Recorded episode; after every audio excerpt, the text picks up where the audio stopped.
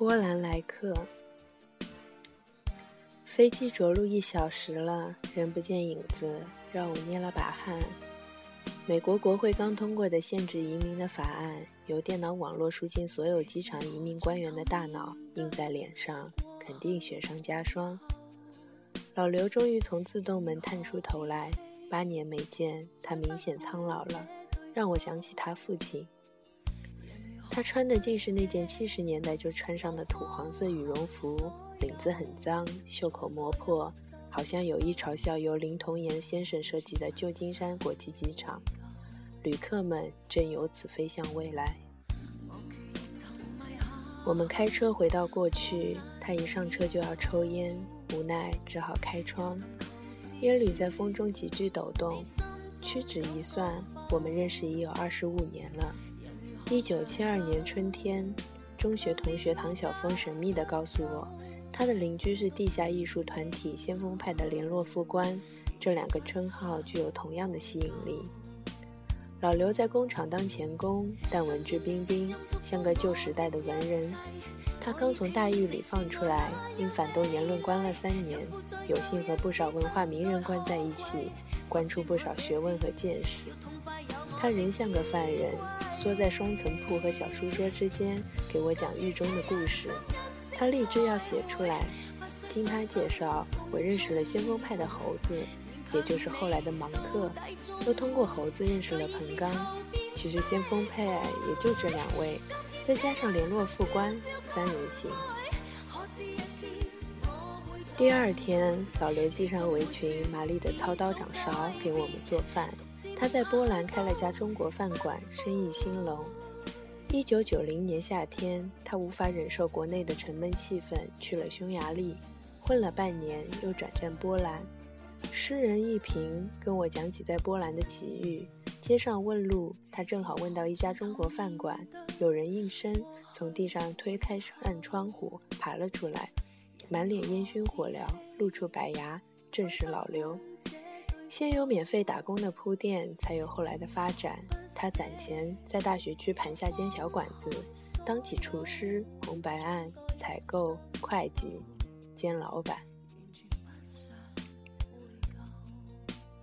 老刘的变化让我目瞪口呆。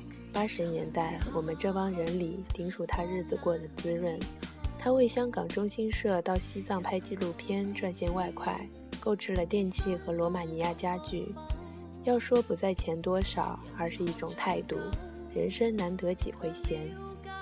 他经常备上酒菜，请朋友聚聚。他说话和时代节奏成正比，起先慢条斯理。商业浪潮来了，带有间歇性停顿，他卷起铺盖上路了。和老刘相比，实在惭愧。在国外，除了靠奖学金、靠母语在学校混混，我还能干什么？所谓先生存后发展，文人自己种稻做饭，自然不必为五斗米折腰。对美国，老刘最初的反应是谨慎的。他仔细比较价格，从生姜到汽车。他收集饭馆的菜单，留意报纸上的分类广告。我终于从他眼睛里看到了些什么。我也从欧洲过来，知道一个中国人在另一古老文化中的失语状态，知道那随经济浮动的排外情绪，也知道新大陆呈现的种种幻想。老刘想和他的美国梦一起留下，但美国移民局的答复是：您留下梦，走人。七十年代，我和老刘常结伴出游，去过白洋淀、五台山等地。没想到如今可走远了，远的望不到家，回不成家，或干脆不想回家了。七五年秋天，我和父亲吵架，一怒之下和老刘上了五台山。那颓败的庙宇和稀松的松柏沐浴在夕阳中，成凄凉之美。我们认识不少和尚，多是农家出身，质朴可亲。有位尼姑是四十年代北大中文系的学生，为何出家？必有一段隐情才是。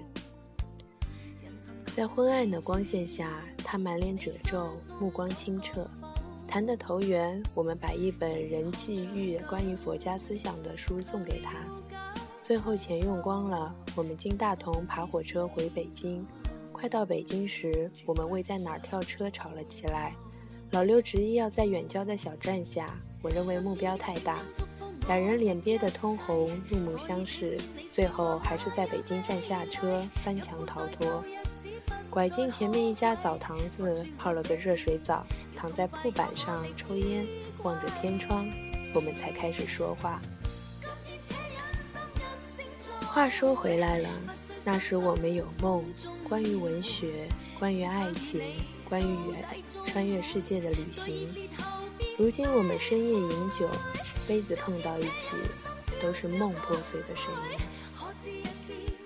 老刘的两次婚姻都失败了，现任妻子和他一起开饭馆，仅仅因为在国外手续复杂，离婚一拖再拖，拖得两人都没脾气，只能将就。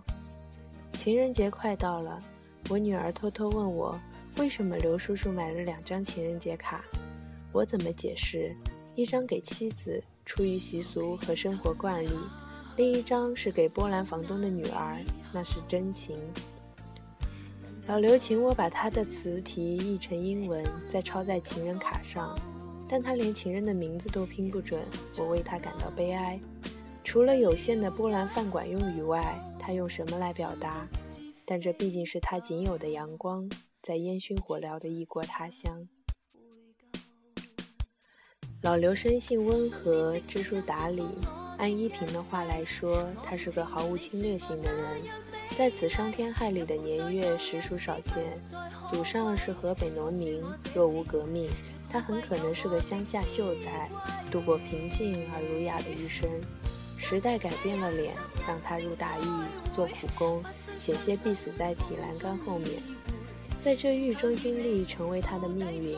好不容易消停两天吧，逼得他远离故土，沿成吉思汗的路线给远房亲戚们生火做饭。母亲病重，那些穷亲戚在路条上百般刁难，竟没让他回去见上一面。直到最后一刻，母亲仍盯着门口。我现在是赎身。老刘酒后伸出指头，十万，只要攒够十万美元，就告老还乡了。他脸色红润，一扫刚来时的晦气。挣钱赎身，回家，回乡下，买房置地，读书写作，过老秀才的生活。这倒是他一辈子的理想。自打认识，他就一直唠叨这事。可何谓以后？那天乘游船在旧金山湾兜风，金门大桥像是尺子在我们头上翻转，好像在测量我们有限的一生。我们在它下面合影，为二十五年的友谊。其实二十五年只是它最小的刻度。就在老刘到的前两天，我女儿告诉我，有个叫彭刚的来电话，莫非是那个二十五年前先锋派的彭刚？果然，他来美国多年，前两年搬到圣荷西，离我这儿不远。我给他打电话，说有人想跟他聊聊。老刘接过电话，自报姓名：悠悠然。彭刚惊呼见鬼，风驰电掣的来，拎着香槟和啤酒。那疗法有如登山，对年轻的不算什么，上了岁数的就明显感到吃力。日薄西山时，不免感叹。众人心散，看来联络副官这些年有点玩忽失手。老刘要回去了，那边饭馆告急，加上签证也到期了。临走，我陪他去采购，他买的都是饭馆所需，大到蒸锅，小到姜蒜，塞满一个大纸箱。我打电话为他定位时，发现由于班机衔接不巧，他得在巴黎机场待整整一昼夜。我拉他去法法国领事馆办过境签证，不肯，他要为赎身省钱。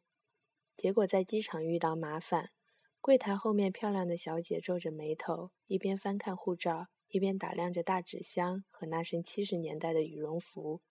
她坚持老刘必须得办法国签证，好说歹说又找来上级才放心。别后，我一天都心不在焉。在巴黎戴高乐国际机场，正当搬运工人倒腾那个大纸箱时，老刘缩在柱子后面，睡着了。